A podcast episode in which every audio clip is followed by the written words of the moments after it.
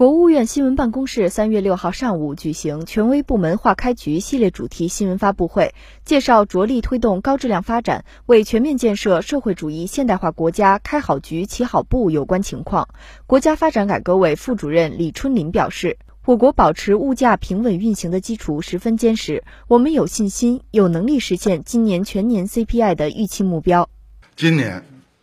受地缘政治因素。输入性通胀风险等多重因素的这个影响啊，国内物价运行仍然面临着一些不确定、不稳定的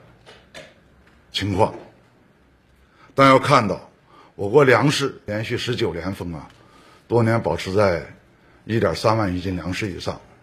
粮食的丰收、粮食的稳定是我们保证物价稳定的最大的压舱石。我们的生猪产能合理充裕。商品供应充足，能源保障有力，保供稳价体系进一步健全。可以说，保持物价平稳运行的基础十分坚实。我们有信心、有能力实现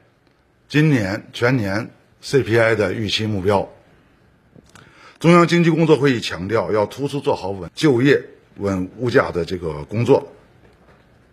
下一步啊。我们将坚决贯彻落实党中央、国务院关于物价这个稳定的一系列的这个决策部署，突出做好四个方面的工作：一是进一步的强化监测、预测、预警，紧盯国际国内重大、重点的这个大宗商品和重要民生商品的市场变化。加强供需和价格走势的分析研判，一是采取针对性的调控措施，二是进一步强化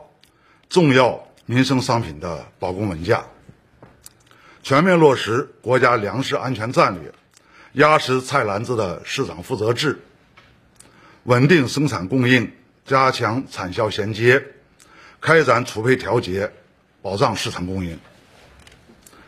第三呢，是进一步强化能源等大宗商品的保供稳价，稳定煤炭生产，